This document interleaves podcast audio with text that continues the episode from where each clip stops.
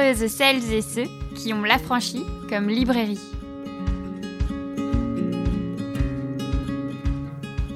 Pour ce dernier épisode de l'Affranchi Podcast, saison 2020-2021, focus sur le deuxième numéro de la Déferlante, la revue des révolutions féministes, en compagnie de Marion Pilas, cofondatrice de la revue, et Kiemis, poétesse afroféministe, autrice de Annos d'humanité révoltée, édité par les éditions PMN. Lecture. Inspire. Mamie, tu sais, je me débrouille très bien toute seule, comme toi d'ailleurs. Tu es seule et tu te débrouilles très bien sans homme, dans la maison depuis des années. C'est l'une de mes parades favorites. Andoun, ce n'est pas la question. Je souhaiterais que tu sois installée dans ton travail, mais aussi dans ton foyer. Regarde comment ta mère se sent bien, mamie. Et puis, tu as encore pris quelques kilos. Ne me mens pas, Andoun. Je le vois bien. Je pense que tu devrais faire une opération. Comme ta mère. Regarde comme elle se sent bien. Si tu perdais quelques kilos, tu te sentirais tellement bien. Tu serais si jolie. Mamie, je ne veux pas aller à l'hôpital, j'ai peur. Je ne veux pas avoir mal. Cette opération a l'air horrible. Ils enlèvent un bout de ton estomac, franchement. Ma chérie, tu serais tellement jolie. Expire. Les rires des enfants qui jouent en bas de l'immeuble me parviennent. Je les regarde de loin. J'aimerais tellement être à leur place, loin de cette cuisine refuge piège. Peut-être qu'elle a raison finalement et que ma place est à la cuisine. Peut-être que c'est ça mon rôle, créer des bouées émotionnelles comestibles. Et puis partir se charcuter le ventre dans l'espoir de trouver celui qui viendra tendre son assiette vide, exigeant la nourriture dont je devrais me priver. Peut-être qu'espérer être aimé, exister, sans devoir littéralement se découper, se réduire, est vain. Peut-être que je devrais arrêter de me demander pourquoi j'ai si peur d'aller chez le médecin. Peut-être que je devrais faire taire cette voix qui vient du fond de mon ventre, qui me dit que de toute façon, ce sont les autres le problème. Moi, je me trouve bien comme je suis. Peut-être que je devrais me plier à ces normes, m'affamer, me faire ouvrir le ventre par une opération douloureuse qui nécessite des semaines de convalescence. Manger de la soupe fadasse pendant des mois. Tout ça pour devenir mince, jolie, rentrer dans la norme. Hey, vous êtes à la franchie Nous nous retrouvons euh, aujourd'hui pour célébrer, je pense qu'on peut carrément y aller, c'est une fête, euh, célébrer ce deuxième numéro de La Déferlante. Euh, je sais que euh, vous l'avez presque toutes dans les mains ou dans vos sacs ou euh, sur vos tables de chevet et ça fait vraiment plaisir parce qu'après le succès incroyable du premier numéro, c'est vrai qu'on était quand même en grande attente de ce second numéro.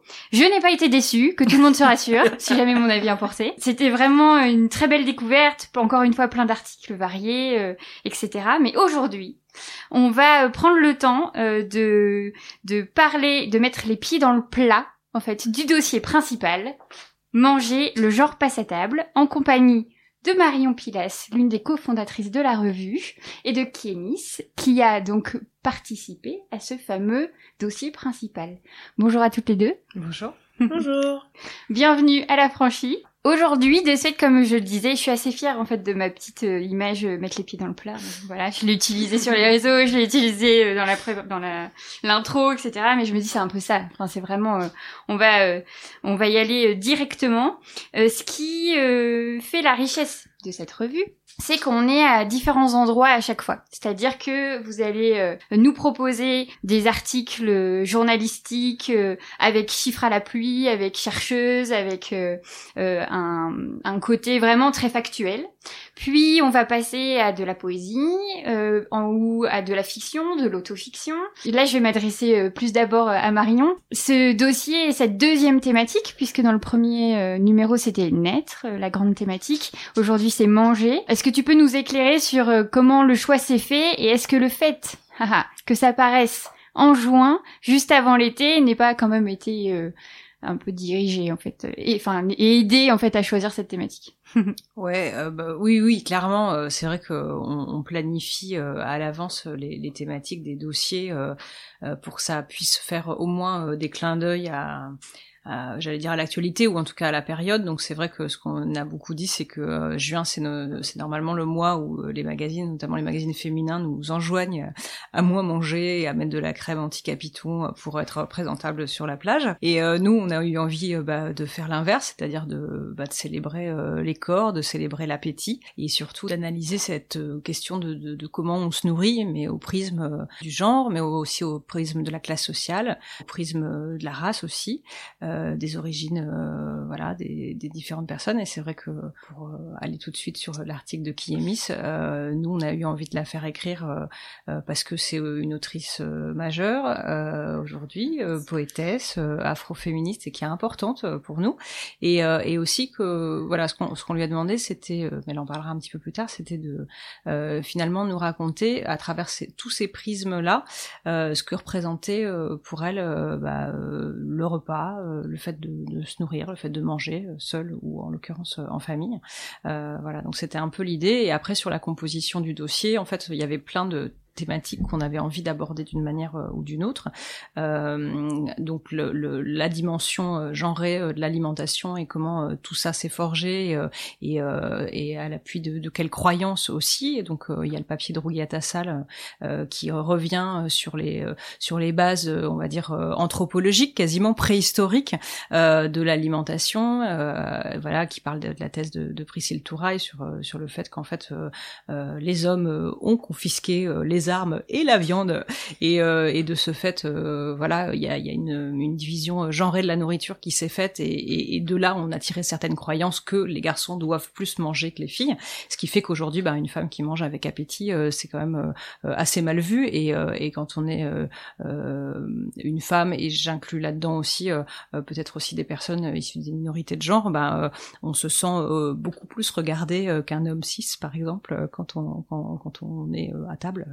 Donc c'est toutes ces choses-là qu'on avait envie d'explorer. Et il y a aussi la question, j'y pense parce que c'est un entretien en l'occurrence que j'ai réalisé avec le collectif Gras Politique, envie de parler de, grossophobie. voilà, donc c'est plein plein de thématiques qu'on avait envie de, de, de, de composer dans ce dossier-là, et toujours avec beaucoup de frustration parce qu'il n'y a que 60 pages dans ce dossier et qu'il en faudrait beaucoup plus. Et c'est vrai que si on veut, euh, je, me, je, me, suis amusée à faire la liste euh, de tous les titres, en fait, juste pour qu'on se rende compte, en fait, de toutes les possibilités. Donc, euh, vous avez le patriarcat est dans l'assiette, la virilité sur le grill, le gras genré, cannibalisme féministe, manger pour se protéger, les femmes qui mangent sont dangereuses, si vous voulez de la viande, allez chez le boucher, à qui profite le steak, cuisine et indépendance. Donc on voit tout de suite en fait qu'il y a des choses peut-être évidentes euh, comme euh, toute la question de la viande et de la virilité, du, de cette impression en fait que pour être un homme il faut manger des protéines et donc euh, bah, une femme il faut manger de la salade. Enfin, c'est vraiment les images en fait qu'on nous porte à chaque fois. pour autant, et tu le disais bien tout à l'heure, c'était en, en, réaction aussi à ces moments de l'année où on voit fleurir partout le repas, le repas idéal pour rentrer dans le bikini, mais tout en étant en body positive et en accentuant ses rondeurs et tout ça. Enfin, on est quand même dans une période où les magazines se sont pas d'accord avec eux-mêmes. Il y a un côté très, euh, euh, on veut quand même essayer de garder euh, l'idée qu'il faut qu'on soit toute parfaite, et pour autant, on a bien compris que le message passait moins bien, et donc on essaye de, de rentrer dans le dans les idées actuelles. Et donc là, de tout ce que j'ai lu dans ce dossier, pour autant, vous ne vous êtes pas attaqué à l'apparence même. Enfin, à un côté vraiment très corps euh, c'est beaucoup euh, sur euh, les croyances, sur les manques. J'ai adoré notamment toute la théorie autour de la famille, enfin des, des, endroits comme ça très précis. Et je me suis dit que c'était génial parce que de ce fait, on ne réduit pas le fait de manger à un corps, en fait, c'est à des personnes. Euh, et en même temps, est-ce que, enfin, dans quelle mesure c'était une volonté aussi de sortir de ce lien manger corps ou est-ce que c'est des choix Il faut faire des choix comme Alors, tu disais. Quoi. Euh, oui, l'idée c'est en tout cas de pas euh, associer euh, les deux choses. Euh, je sais pas. Je, je pense qu'il y a des gens qui mangent énormément et qui ont des corps très minces, des gens qui mangent très peu et qui ont des corps plus gros. Bon, voilà. Je, je pense que c'est pas forcément associé. Je dirais que peut-être le, le, seul endroit où c'est un peu associé justement, c'est dans le dans l'entretien avec Daria Marx, où voilà, on parle un, un peu de ça parce qu'elle en parle elle, mais c'est vrai que euh, je crois qu'il y avait une volonté de pour une fois peut-être de faire abstraction euh, des mhm. corps des, des, personnes dont on parlait euh, et pour parler euh, simplement euh, des comportements et euh, des logiques on va dire bah, un petit peu qui nous traversent. Donc ces logiques de domination d'oppression par la nourriture la question des représentations. C'est vrai que tu parlais de l'article d'Estelle Benazé sur les femmes qui mangent sont dangereuses. On se rend compte qu'aujourd'hui et de tout temps dans la littérature en fait la littérature véhicule cette idée que, euh, que quand on est une femme, euh, on mange euh, du bout des lèvres, du bout des dents, et qu'il y a quelque chose de très subversif dans l'appétit féminin. Mhm. Il y a un moment où est, est mentionné, on aurait pu en parler beaucoup plus. Hein, moi, j'adore ce bouquin, mais le livre d'Ananda Devi qui s'appelle Manger l'autre, qui brise un tabou ultime, qui est celui de de la femme obèse avec un appétit énorme. voilà, qui est un bouquin formidable. Bon, c'est aussi à l'image de ça, c'est-à-dire qu'à un moment donné, on a aussi voulu d'une certaine manière euh, célébrer euh, l'appétit et célébrer euh, la joie de se nourrir sans se préoccuper du corps et que tous les mmh. corps sont ok comme on dit. Oui oui, oui. mais ça fait en fait de ce fait ça fait du bien parce qu'on a dissocié de se dire la nourriture égale le corps, donc c'est-à-dire si je mange ça, je deviens ça, je change ça, ou etc. Cette dissociation, ça permet vraiment, en fait, je pense, de, de peut-être être plus fort en fait dans le, la déconstruction de se dire euh, mais en fait euh, je ne suis pas dans la dans la nourriture que pour gérer mon apparence je, je ma, ma, façon de manger peut aussi être dans mon combat et être dans ma libération et c'est vrai que enfin je pense qu'on on est toutes à déconstruire et surtout maintenant reconstruire. Et il est bon en fait de repartir sur des bases très saines et de se dire qu'on a des, les corps qu'on a, et que ça n'a rien à voir en fait euh, la plupart du temps avec la nourriture que l'on mange. Parce que ben en soi bon évidemment euh, des personnes n'ont pas accès à, la nourriture de la même manière et c'est pas toujours euh, aussi facile que j'ai l'air de le faire entendre. Mais malgré tout en fait de pouvoir aussi se rassurer sur le fait que ben oui manger bien manger et se faire plaisir en mangeant ça fait partie aussi du combat en fait et d'arrêter de regarder ce qu'on mange par le prisme de ce regard euh, de domination. Donc merci beaucoup pour ça, parce que bah comme euh, tout le monde, hein, euh, moi aussi j'ai pensé à mon body de bikini là, c'est le fameux le summer body, bikini body, le bikini body, oui en plus je sais pas le dire, donc jusqu'à quel point j'ai vraiment pensé. Mais non non, mais c'est vrai que avec tous les dossiers qu'on a pu lire sur comment se remettre après le confinement, comment, enfin tout de suite en fait il y a eu cette attaque là et et encore une fois, enfin c'est un bon endroit que ce soit le dossier principal euh, euh, de, de, ce numéro. Euh, ce qui m'a aussi interpellé, c'est la figure d'Eve. En fait, c'est vrai que là, en ce moment, et la nourriture, mais il y a aussi euh, de parler des représentations et des narrations euh, et de se dire bah, d'où viennent les histoires qu'on raconte, comment elles ont été construites, etc. Et de, enfin, la Bible, il y a rien à faire en fait, mais ça reste l'une des, des plus grandes euh, histoires et des plus copiées, racontées, détournées. Enfin, c'est la grande inspiration. Et de se dire qu'en fait tout a commencé par une pomme. Ouais tout a commencé par une femme qui mange et qui fout la merde quoi. C'est exactement ça. Mhm. Et jamais en fait parce que moi tout de suite j'étais passée sur Lilith, euh, euh, Eve euh, qui fait la remplaçante, etc. Mais non, avant tout ça il y avait la pomme en fait. Et ça permet encore une fois de se dire mais c'est pas pour rien en fait qu'on on arrive aujourd'hui euh, jusque là. Je vais quand même introduire, inclure qui est mise dans notre conversation. Euh, parce qu'en effet, euh, dans cette suite d'articles, euh, à un moment donné, on tombe comme ça euh, sur cuisine et indépendance. Donc je, je, fais cette prononciation puisque le IN de départ est entre parenthèses pour mm. indépendance, qui est un, un texte qui nous semble très très très personnel. Euh, parce qu'on a, en fait, on nous invite euh, dans un repas dominical. C'est un texte qui m'a énormément touchée euh, de par toutes les thématiques en fait que qu'il regroupait, qu'il regroupe. Et ça, ça m'intéresse en fait parce que j'ai bien entendu Marion que vous aviez beaucoup d'admiration pour le travail de Kiemis. Mais comment en fait l'endroit de l'écriture est arrivé? Est-ce que c'était une carte blanche? Est-ce que il y a une tout de suite on s'est voilà c'était plutôt parti comme ça vers une sorte de fiction ou auto fiction ou on sait pas trop en fait nous en tant que lectrice euh, ou lecteur alors, je vais te laisser parler juste après pour juste dire, c'est alors on a dans la revue euh, une rubrique qui s'appelle la carte blanche, mais ce n'était pas la carte blanche. En revanche, c'était euh, c'est en gros la, la, la rubrique le récit qui est qui est dans toutes les tous les dossiers. après, en réalité, oui, c'était une carte blanche. voilà, on s'est un peu parlé au téléphone et puis j'ai suggéré des choses à Kiemis qui a écrit le texte, je crois qu'elle avait envie d'écrire. Mmh. Euh, oui, euh, c'était plutôt. Euh, enfin, j'ai eu l'impression d'avoir un peu d'espace. Je sais pas, j'ai beaucoup parlé d'espace. Hein. Euh, voilà, de l'espace pour me mouvoir en fait dans ce texte-là, et je trouvais intéressant en fait de parler de la question de de la nourriture en fait. Euh, par le prisme de par mon prisme en fait qui est euh, le prisme d'une fille d'immigrés en fait camerounais comme j'en parle dans le texte et justement un peu cette comment dire?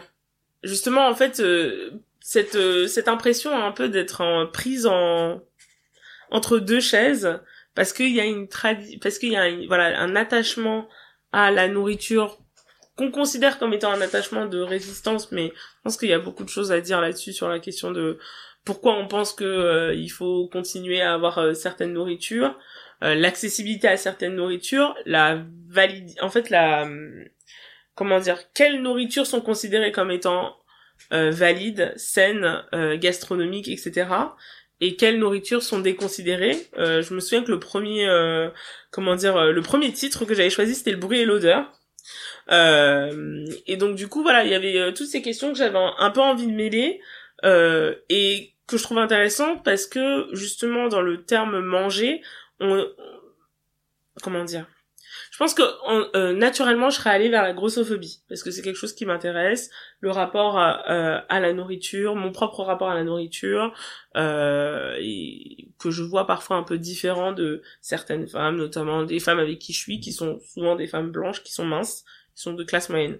Et bon je vois qu'il y a des quand même il y a des différences. Le, le, le c'est-à-dire que j'ai entre guillemets le j'ai pas à prendre euh, euh, le plaisir de la nourriture j'ai pas à apprendre à avoir enfin j'ai pas on m'a pas appris à avoir peur de la nourriture en fait. Enfin un, petit peu mais moins que certaines en fait j'ai envie de dire.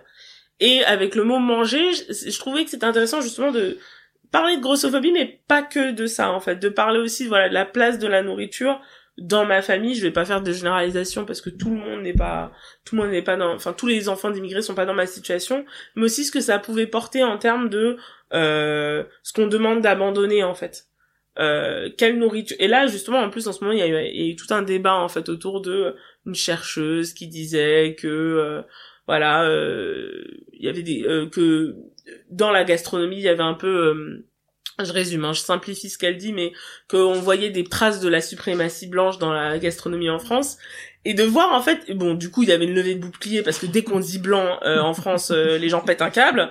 Mais euh, mais du coup aussi enfin voir en fait un peu ce qui se jouait et passer à travers enfin proposer un récit pour justement voir en fait les, la domination qu'on peut voir vraiment dans l'assiette et qui qui oppresse je pense beaucoup de personnes qui sont voilà dans un parcours migratoire beaucoup de j'avais aussi de parler de la j'avais envie aussi j'avais aussi envie de parler de la question de d'être transfuge de classe et comment on pouvait le retrouver en fait dans la nourriture. Euh, et voilà et donc euh, c'est beaucoup de choses je pense qui qui commencent par la nourriture mais qui dépassent un peu euh, le thème en fait finalement de de manger quoi. Voilà mais c'est ça pour resituer un petit peu l'histoire je me permets de faire un petit teasing pour ceux qui n'ont pas lu. C'est celle, pardon. En fait, euh, la narratrice euh, arrive pour un repas dominical et donc s'ouvre à elle deux choix, la porte 1 et la porte 2. La porte 1, c'est celle qui est ouverte et derrière laquelle se trouvent les hommes de la famille qui parlent en fait du, du deuil, du défunt, parce qu'en fait ils se sont tous réunis à cette malheureuse occasion. Et c'est beaucoup d'impatience parce que bah apparemment il y a du retard euh, en cuisine, qu'il y a la faim qui s'installe, euh, qu'il n'y a rien à grignoter sur la table, euh, que bah voilà c'est des discussions qui vont être beaucoup plus larges en fait que derrière peut-être la porte 2, qui est celle l'univers des femmes, l'univers de la cuisine, où euh, euh, les, les tantes euh, sont autour de mamie qui fait les plats traditionnels, qui pose des questions, et là les conversations en fait se délient petit à petit, avec en effet des commentaires sur les apparences, mmh. sur le fait d'avoir perdu du poids, d'avoir l'air de se faire super en forme, etc. Et, et le personnage principal de ce qui est beau en fait, c'est que hum, on sent qu'elle aurait voulu pouvoir rester avec les hommes pour parler politique, ce qui est sa passion, euh, enfin son endroit quoi de euh, de récit. Et pour autant, bah, on la renvoie vite en fait dans les cuisines pour aider, parce que bah quand on est une fille, c'est vrai qu'on doit aider tout le temps. Et qu'elle, bah c'est pas voilà, elle sait très bien qu'elle va se retrouver en fait dans les thématiques euh, qui sont toujours remis sur le tapis. Tu voulais Ouais, j'avais envie de dire un truc, mais bon après, je sais pas si c'est bien quand une autrice euh, propose sa vision. Mais si, attends, est pour ça. Hein. mais ce que, je, enfin, ce que je voulais aussi dire, c'est que, euh, comment dire? Voilà, quand je parlais de nourriture et dépendance, je voulais vraiment dire que justement cette vision de la nourriture comme dangereuse, euh, c'est aussi euh, c'est voilà quelque chose qui est pas forcément dans mon parcours parce que la nourriture elle peut être confort en fait. Elle peut être réconfort elle peut être héritage et elle peut être euh, création de la communauté en fait. Et c'est vrai que euh, justement il y a ce côté un peu très voilà espace genré qui sont très distincts parce qu'en fait c'est une veillée que je dis enfin le, repas d'une veillée en fait que je décris. Et en même temps il y a aussi le côté de dire ben qu'est-ce que c'est aussi de dire enfin comment dire dans un espace en tant que personne immigrée où la question de la communauté est, très problématique en France. Donc il y a une volonté aussi de dire, bah, en fait, ces communautés, elles doivent pas exister, il y a du communautarisme, etc. Comment tu fais pour conserver ces communautés? Mmh. Et comment tu fais pour conserver ces communautés qui sont aussi empreints de, bah, de rôles genrés, en fait, finalement? De rôles genrés, de d'attente aussi, euh, d'attente de préservation d'un foyer, d'attente de euh, justement d'alimentation du foyer, vraiment euh, au sens terme comme au, au sens figuré, et en fait, comment ces dynamiques, elles s'opèrent aussi avec des gens qui, bah, des hommes euh, qui sont quand même dans une dans une société plus générale qui les diabolise, euh, qui les euh, rabaisse, qui les euh, méprise. et comment, qu'est-ce qui se passe en fait? Qu'est-ce qui est en jeu aussi quand tu dis bon bah je m'en vais, je vais dans la, je, je vais pas aller dans la cuisine, mais j'y vais quand même. Euh, parce que j'ai pas envie de trahir mm. euh, et en même temps mais en même temps en fait je me sens oppressée en fait dans la cuisine parce que bah il y a toutes ces ces ces injonctions qui arrivent euh, ces injonctions que les femmes aussi qui sont dans la pièce subissent aussi euh, et voilà en fait comment tu tu tu navigues entre ces différentes problématiques et comment tu navigues entre ces différents ouais c'est pas ces injonctions mais c'est loyauté en fait. C'est ça, ses attentes. Ses attentes et aussi ses loyautés, ses loyautés envers toi-même, ses loyautés envers une communauté qui n'est pas considérée, euh, et cette loyauté envers cet héritage aussi familial euh, qu'on te demande d'abandonner. Euh, voilà. Donc euh, mm. et en même temps euh, euh, ces injonctions qui t'oppressent, etc. Donc mm. voilà, c'était un peu voilà, c'est pour ça que je trouve que c'était vraiment un très un très bel espace pour pour euh, et je suis ravie que la déferlante m'ait donné euh, cet espace là pour euh, pour discuter de ces thématiques là. Mm.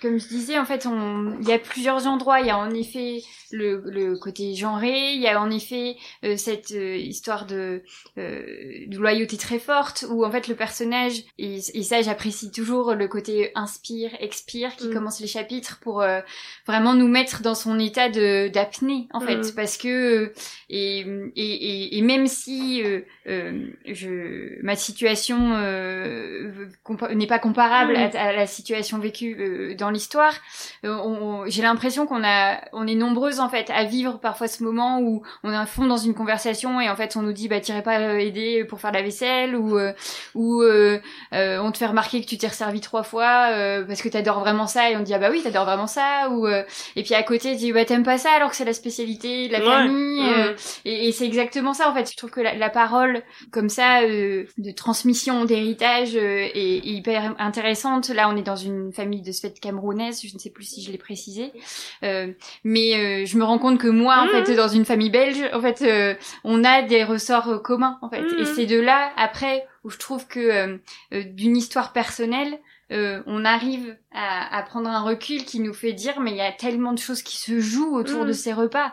Enfin c'est c'est incroyable en fait de se dire si on commence à bien regarder dans nos situations euh, intimes et privées, on peut déjà euh, comprendre comment beaucoup de choses sont créées. C'est, c'est, ouais, moi, je, je, depuis tout à l'heure, j'écoute, euh, je, je retiens le, le terme de, d'héritage, de loyauté Mm. aussi.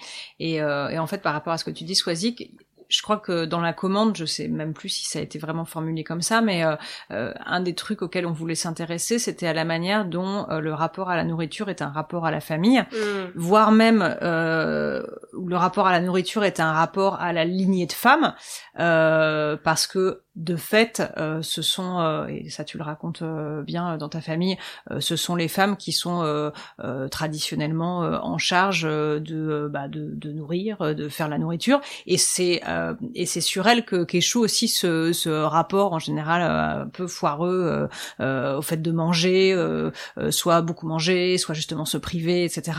Et euh, et il y a quelque chose de, de, de- enfin, je crois à explorer et, et, et ça tu le tu, tu, le racontes assez bien sur la manière dont on se situe dans sa famille en mangeant pas peu, voilà, sur la question du poids, t'as grossi, t'as pas grossi. Et je pense que et je pense que c'est un truc euh, où le- le- la lignée, voilà, le- les mères Mm. euh, ont malheureusement, je dirais, euh, enfin c'est c'est très ambigu quoi. En fait, euh, euh, ce, ce rôle de, de, de, de transmission euh, à leurs enfants et, et souvent à leurs filles euh, d'un rapport à la nourriture qui est super compliqué, qu'elles-mêmes ont hérité de leur mère et avec tout ce poids euh, des injonctions qui se véhiculent de génération en génération. Et la question de, de la transmission des injonctions, en fait, je pense qu'elle est au cœur du papier. Ça, c'est vraiment un truc qu'on voulait euh, qu'on voulait raconter. C'est comment, à un moment donné, le, euh, les injonctions, pour le coup, sur le corps, euh, sur euh, ce que tu dois mettre dans ton assiette, sur euh, de combien de fois tu dois te resservir ou pas, euh, c'est un truc bah, qui touche assez peu les hommes, en fait. Voilà.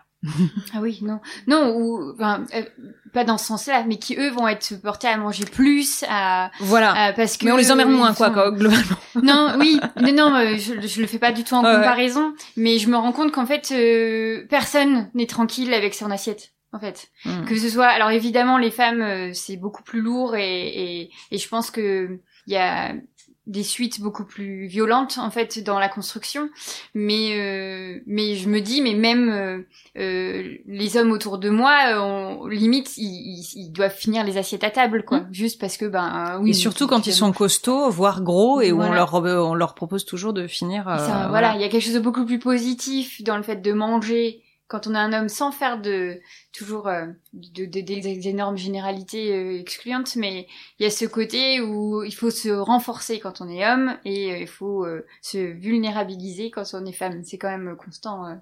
Mm. Et, et je pense que ce qui est aussi intéressant, c'est que bah il y a une double, enfin il y a beaucoup d'injonctions. Enfin ce, qu'on dit tout à l'heure, c'est qu'il y a à la fois la trans, la transmission de l'injonction du corps de la bonasse. Je suis en train d'écrire euh, sur un, un livre sur ça, donc euh, j'ai ce truc en tête.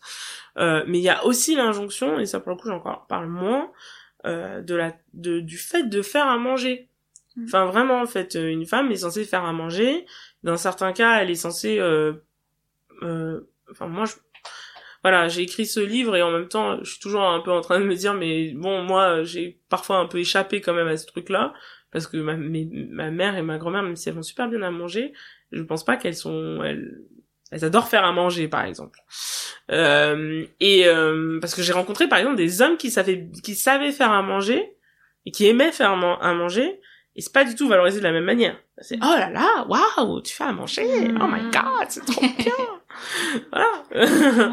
Donc euh, voilà, et il y a aussi une injonction aussi que je voulais, celle que je voulais dire, c'est aussi une, une, injonction, comme je disais tout à l'heure, de la transmission aussi de la nourriture que tu es censé faire.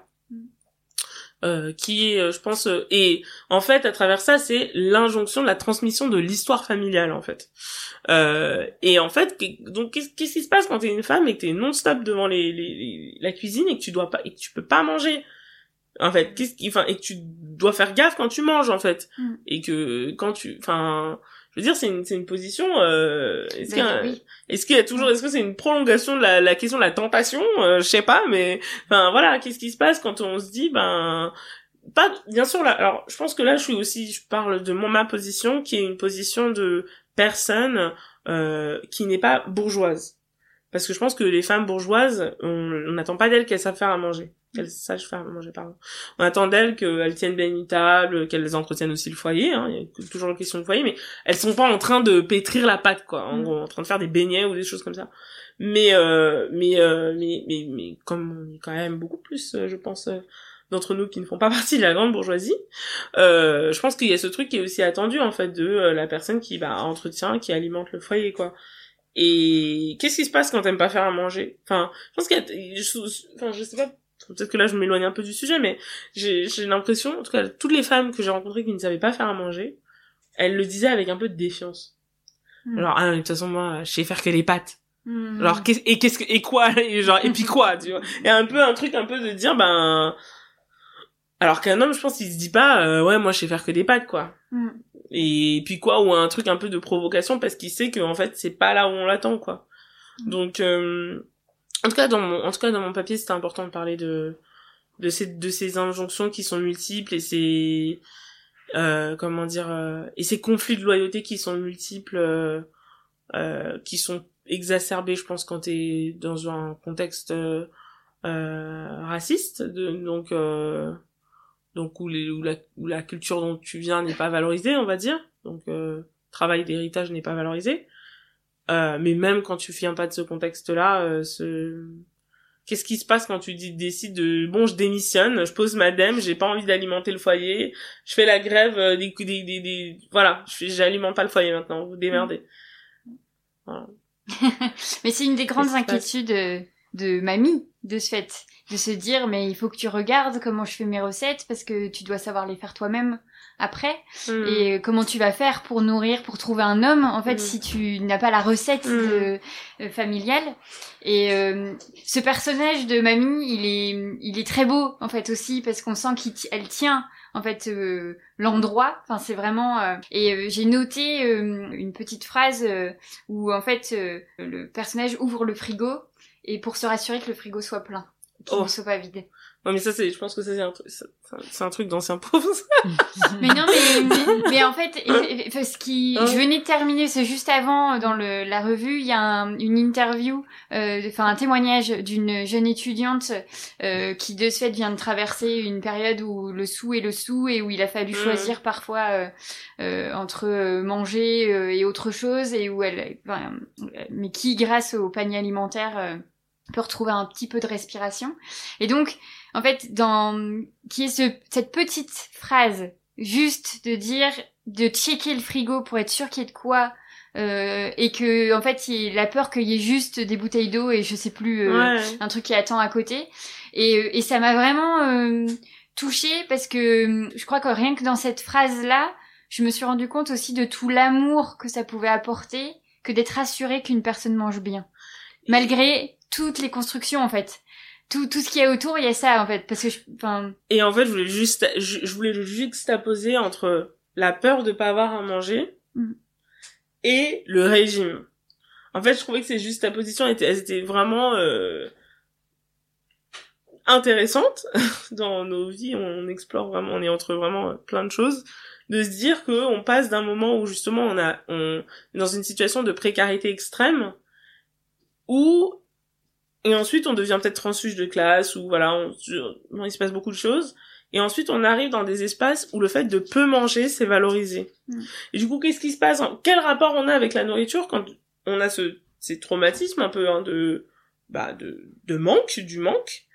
Et euh, et ensuite quand on arrive voilà dans des, encore une fois quand je, je me répète un petit peu mais euh, quand on arrive dans des espaces où ce qui est valorisé c'est le contrôle de soi et ce contrôle de soi il passe et le contrôle de ce qui est valorisé euh, socialement euh, c'est euh, voilà c'est l'éthique bourgeoise donc le corps mince etc., etc., très très mince etc etc et le contrôle des et, et ça va avec le contrôle des corps des femmes et et du coup bah ça passe par le régime et donc voilà, j'avais franchement enfin je trouvais que c'était enfin je me dis on était vraiment dans un enfin dans une euh, dans un espace où je sais qu'on voulait pas parler des corps mais comment on maltraite nos corps en fait entre enfin voilà ce ce ce ce, truc aussi que j'avais envie de mentionner, sur le fait de dire mais dans quel espace on dans quel espace on vit même en termes d'humanité je parle même pas juste en termes de conditions sociales etc mais où on doit se dire ne mangeons pas. Qu'est-ce que ça dit de nous, en fait?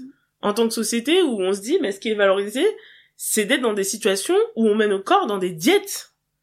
Alors qu'on est dans des, enfin, alors que là, finalement, l'abondance, c'est pas du tout quelque chose qui est garanti, euh, pour la plupart des gens, même ne serait-ce que juste en France, mais même euh, dans un espace, enfin, même quand on parle sur, à l'échelle de la planète, quoi.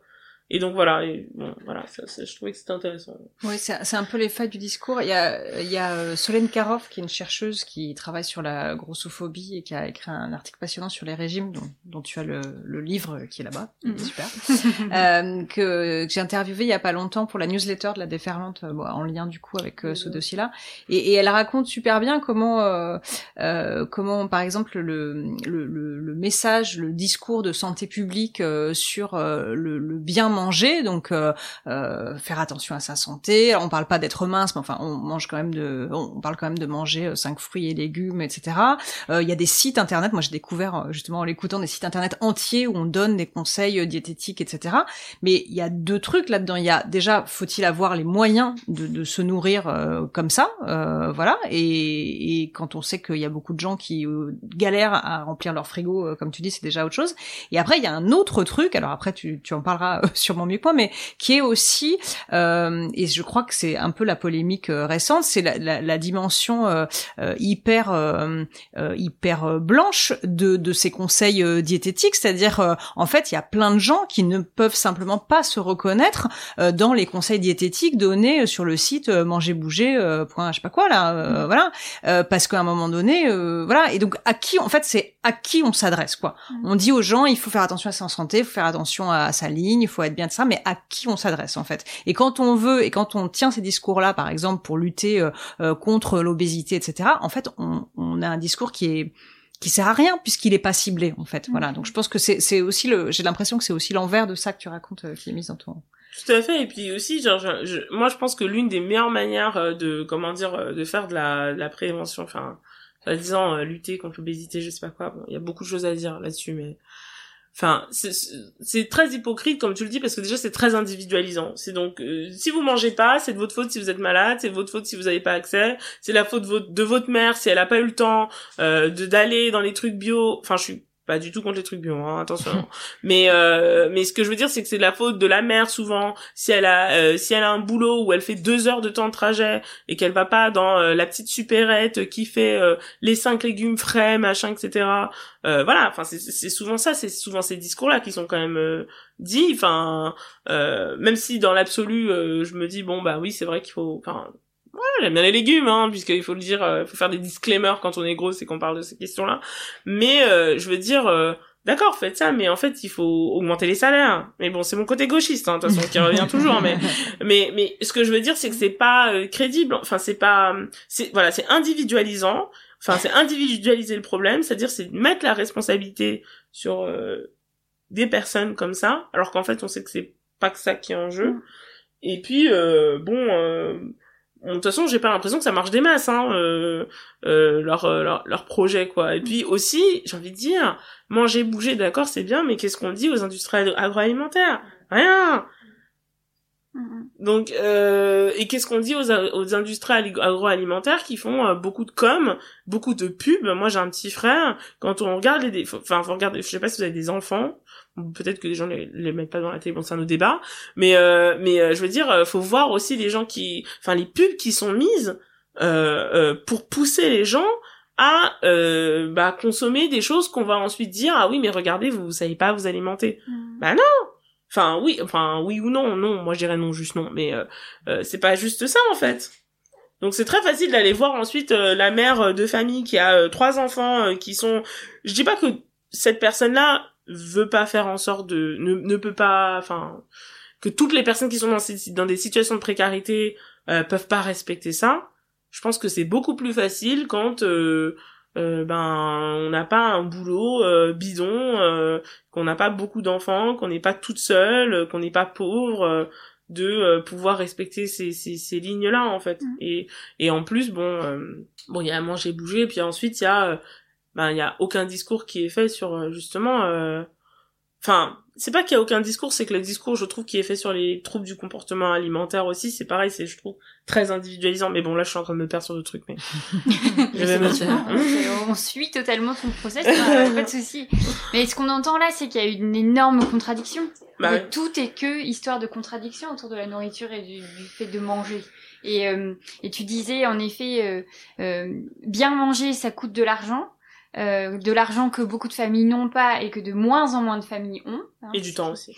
Ça demande du temps parce que euh, euh d'aller chercher ces légumes euh, bio ou en, court-circuit, enfin en circuit court, bah après il faut les préparer. Enfin c'est sûr, voilà, c'est des, des, des...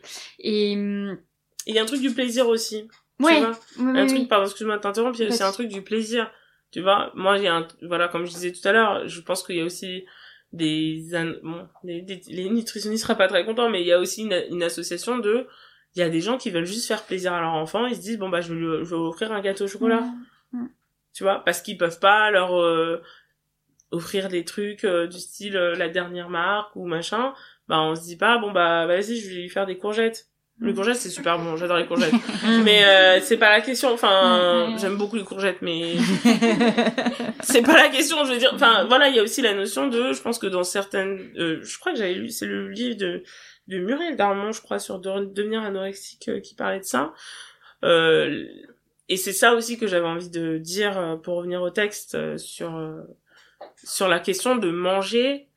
Voilà, on le disait tout à l'heure, il y a beaucoup de la question de la privation et tout, mais moi personnellement mon expérience aussi de manger c'est que ça a été un réconfort. Ça a été du plaisir. Ça a été une manière de dire ben on a réussi parce qu'il y a beaucoup de nourriture il y a l'abondance etc etc mmh.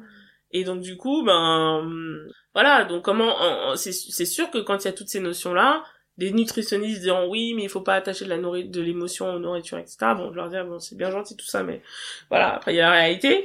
Euh... mais il y a aussi voilà des, des espaces où ben Parfois, la nourriture, c'est le seul espace de plaisir. C'est le seul espace de retrouvailles, c'est le seul espace de confort.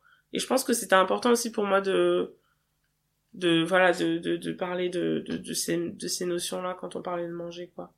Mais c'est, en fait, ce texte, il est très très riche. Il y a tout ce dont on vient de parler. Enfin, c'est vrai, c'est une situation de repas dominical, mais qui vient euh, toucher à beaucoup d'endroits et qui, je trouve, font bien écho à tout le dossier.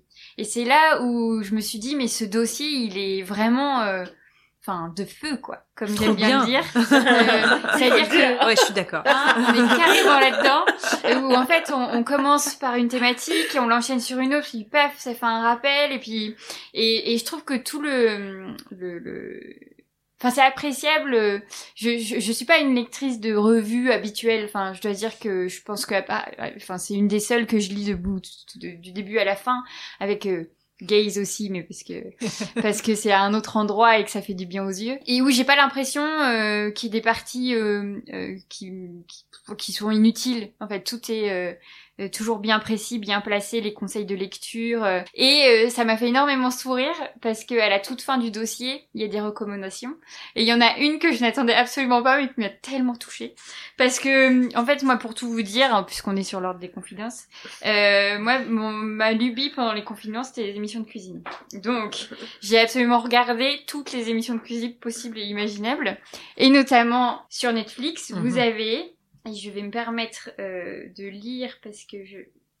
Euh, salt, fat, acid, heat, donc euh, salé, alors je sais plus en français, oui c'est sel, gras, acide, chaleur, euh, qui est euh, euh, une émission de Sweat en quatre temps, euh, qui est créée par Samine Nostr- Nosrat, euh, qui est une chef euh, euh, qui a absolument cuisiné et voyagé partout. Et j'ai trouvé en fait que cette série était tellement magnifique. Ouais, vrai. Elle est incroyable parce que de ce fait, euh, toute la pensée de cette chef euh, euh, tourne autour de vraiment aller à fond dans ces trois euh, éléments de cuisine. Donc quand on sale, on doit bien saler en fait, c'est-à-dire qu'on doit goûter l'eau des pâtes avant de la cuire pour bien sentir le sel. Quand on met du gras, en fait le gras c'est un révélateur de goût, donc c'est que du plaisir, c'est vraiment euh, donner euh, toute la chance à sa cuisine de- d'exploser quoi.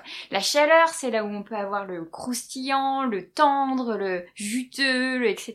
Et alors qu'est-ce que j'ai dit? Le troisième c'était le quatrième c'était quoi? Acide. Acide, voilà. L'acide, l'acidité. Mais qui, euh, on adore mettre un petit peu de vinaigre à un moment donné, et puis ça révèle tout. Et en fait, cette série-là, en fait, c'était, il y avait un côté très appréciable parce que la chef euh, mange et on a des plats, des, des, des points, euh, des images vraiment de, de- un peu en close-up avec Mm. où elle mange une glace ou euh, il y a de, enfin, en fait, c'est c'est un, un- une émission qui célèbre la nourriture et qui jamais, en fait, ne pose des questions euh, de calories, d'équilibre, de... Si, d'équilibre, mais de goût. Mm. Et rien d'autre. Mm. Et, euh, et j'étais super euh, touchée, en fait, de retrouver, de dire, ah mais oui, j'en ai, je l'ai conseillé à absolument tout le monde, cette série. Je crois qu'elle a fait un livre aussi, hein. mais Ouais. oui, c'est et c'est ce que Mais je c'est adapté, découvre. je crois que c'est adapté d'un bouquin, non, c'est pas dans ce Ah, sens-là, adapté il me semble. hein. ouais. Il me semble. C'est euh, alors du coup pour euh, lui rendre euh, hommage euh, à ce micro et dans ce podcast, co-coordonner ce dossier avec une journaliste qui s'appelle Nora Boisouni Ah oui. et qui est euh, sans doute euh, la féminisme, la, la féministe la plus euh, gastronome euh, voilà de, de, de toute la France euh, et qui a écrit ces deux bouquins qui s'appellent. Dernièrement sexisme et, et féminisme et donc qui ausculte. Mm. Enfin voilà, c'est un peu le sujet du dossier donc euh, toutes les questions de bouffe euh, au Mm. prisme au prisme Mm. du genre et du, du féminisme. Et donc ça c'est c'est vraiment ces petites perles à elle et ces petites références voilà qu'elle a bossé. Voilà, c'est elle qui s'est vraiment occupée de de concocter des, des, des petites références euh, aux petits oignons, c'est le cas de le dire. C'est Mhm. vachement bien la bouffe parce qu'en fait on peut faire plein de blagues et plein de métaphores. voilà, on va, on va voilà. Eh, mais c'est c'est très chouette. Bon, euh, enfin voilà, vous avez entendu mon enthousiasme, vous avez compris que j'avais adoré lire ce. Est-ce que je peux dire un truc juste Évidemment. Ça a absolument Mm. rien à voir? Je suis vraiment désolée, mais comme on parle de bouffe, j'ai un trop, juste un reproche à faire à Netflix. Ah. C'est de ne pas faire d'émissions de cuisine sur la cuisine, les cuisines africaines. J'en profite. Parce que c'est tellement frustrant. Mais bon, ça parle beaucoup. Mm. Bah, justement, il y a la question de la gastronomie de, enfin, de la, comment dire, des, bah, de la hiérarchie, en fait, Mm. la supré- enfin, pour le coup, là, vraiment la suprématie blanche parce que, euh, j'ai vu, du coup, cette émission. Et moi aussi, en fait, j'étais, en fait, j'étais comme toi, euh, je, pendant le, parce que si, euh, voilà, je suis avec quelqu'un qui aime beaucoup, euh, regarder des émissions de bouffe. Et donc, du coup, euh, j'ai regardé ça, j'ai adoré aussi, euh, Mhm. et Ugly Delicious, euh, Chef Table, etc. Mais tout, tout, tout, Tout. j'ai tout vu. Mais c'est juste que j'étais tellement frustrée parce que je me disais, mais ok, mais où est la nourriture, où sont les nourritures africaines? Euh, Je sais pas si vous, vous- Il y en a, il y en a une, mais je ne vais absolument pas me souvenir de la référence, donc euh, je la mettrai en commentaire euh, plus tard. Je vous la transmettrai. Mais j'ai été déçue euh, parce que c'est- un homme. Euh, sud-africain. Ouais, Ouais, mais qui est en fait très américain Ah. et qui fait c'est-à-dire que il est pas du tout dans la transmission, dans le- le- le- le- l'environnement, dans ce que ça représente les plats, etc. Il y a plus quelque chose de l'ordre de la compétence et de et donc je là par contre je dois dire que j'ai abandonné, euh, je n'ai pas regardé jusqu'au bout. J'ai pas retrouvé euh, cette transmission là que moi j'attendais parce que toutes les émissions euh, sur la cuisine mexicaine, oui. tu vois, c'est tellement beau d'aller voir. Après bon c'est Netflix etc. Je sais mais mais ils vont y mettre les moyens pour aller chercher les dernières femmes qui font elles-mêmes leur Mais trop. tortilla, euh, etc. Mais il faut que t'arrêtes, parce que j'ai très très faim. mais je sais. J'ai le ventre qui garde. Et je pense que tout le monde. va- Mais oui, non, mais voilà. Je, je- Arrête-toi, s'il te plaît. J'arrête de parler de nourriture et. Euh... mais ce qui me permet de faire euh, un- une transition sans transition, euh, puisqu'on a trop faim et que les, les estomacs gargouillent, on va s'arrêter de parler de nourriture un tout petit peu pour le petit moment. Euh, c'est mon cadeau du dernier épisode, euh, voilà, voilà. Et parce que grâce de ce fait à Marion et à la déferlante, euh, on a l'opportunité de te recevoir, Kémis. Euh, J'avais vraiment à cœur euh, de mettre en avant euh, et de refaire parler, parce qu'il il a été édité il y a déjà quelques temps, euh, de ton recueil de poésie à nos humanités révoltées, qui a vraiment été... J'avais dit que c'était sans transition. Hein, c'est qui a vraiment été un, une arrivée en librairie. alors remarqué et en plus très apprécié. C'est-à-dire que cet endroit de poésie euh, est, est, magnifique et super touchant. Et, euh, et, bon bah pour ceux qui, qui nous connaissent, vous savez que la poésie, euh, voilà, c'est c'est ce que ce qui ce qui me porte beaucoup. Euh, je trouve que les mots quand ils sont vivants comme ça euh, euh et qui nous qui, qui nous réveillent qui nous oui c'est ça ça nous réveille en fait. Un bon mot une bonne phrase une bonne histoire c'est quelque chose qui qui nous rend vivants. Et c'est ce que j'ai ressenti dans ton recueil mais avec ce côté engagement et politique et de, de te positionner en fait dans ta poésie en plus c'est-à-dire que comme on a pu on a pu en discuter, il y a ce côté euh, certes on ressent des choses, mais en fait on est amené vers autre chose, on est amené vers une autre réalité, on sort de son confort d'émotion, on est on, voilà, on est aussi remis nous euh, si on est blanc face à, aussi euh, à l'histoire grâce à tes mots. Donc merci pour ça. Merci, je sais que dire. Merci. Euh, je me demandais, euh, parce que de ce fait, comme on est un peu sur un, un côté, euh, hop, on passe à autre chose, est-ce que tu accepterais de nous lire, en fait, une poésie pour qu'on soit dans tes mots Lecture? Chaque bâillement épuisé, chaque dos courbaturé, chaque main ankylosée est le portrait d'une mère fatiguée. Planifier, travailler, rectifier, soigner, consoler, chouchouter, écouter, gronder, conseiller, guider, crier, baiser. L'incessante danse d'une mère éreintée. Derrière leurs armures étincelantes, leurs cœurs sont dissimulés. Exigence d'un foyer impeccable, d'une tenue et d'un port de tête irréprochable, c'est le quotidien d'une mère épuisée. Leurs sourires doivent illuminer la pièce. La règle ne jamais se départir de leur allégresse. Une mère parfaite ne réclame rien.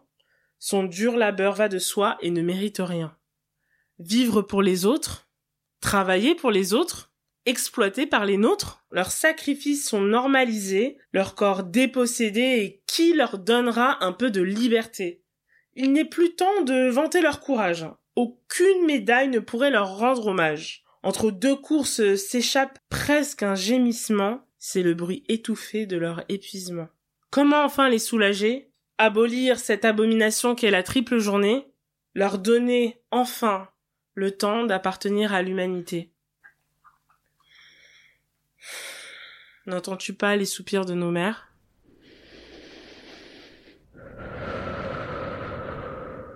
N'entends-tu pas les soupirs de nos mères?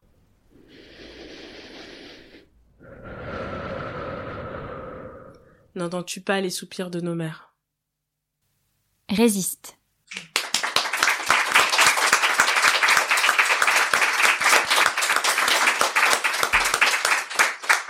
Avec la franchise podcast. Elle est magnifique. Merci beaucoup. Et bah, d'autant que ça fait bien sens avec euh, la place des mères qu'on a pu mettre dans cette conversation.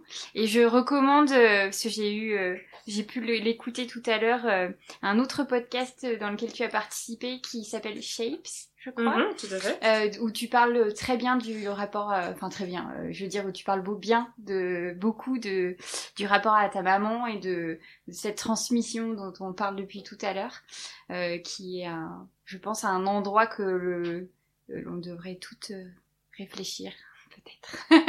si c'était un devoir de vacances, hein, par exemple, ça pourrait être celui-là. Euh, se dire quel est notre rapport euh, à la nourriture par, euh, par notre mère et, et, aux soins par notre mère, et, etc.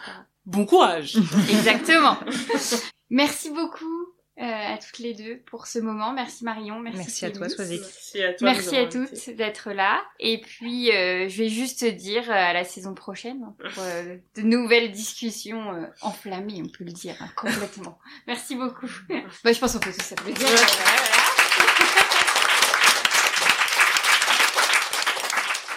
voilà. Alors, heureuse Vous venez d'écouter une conversation avec Marion Pilas, cofondatrice de la revue La Déferlante, et Kiemis, poétesse afroféministe, autrice de Anneaux d'humanité révoltée, édité par les éditions PMN.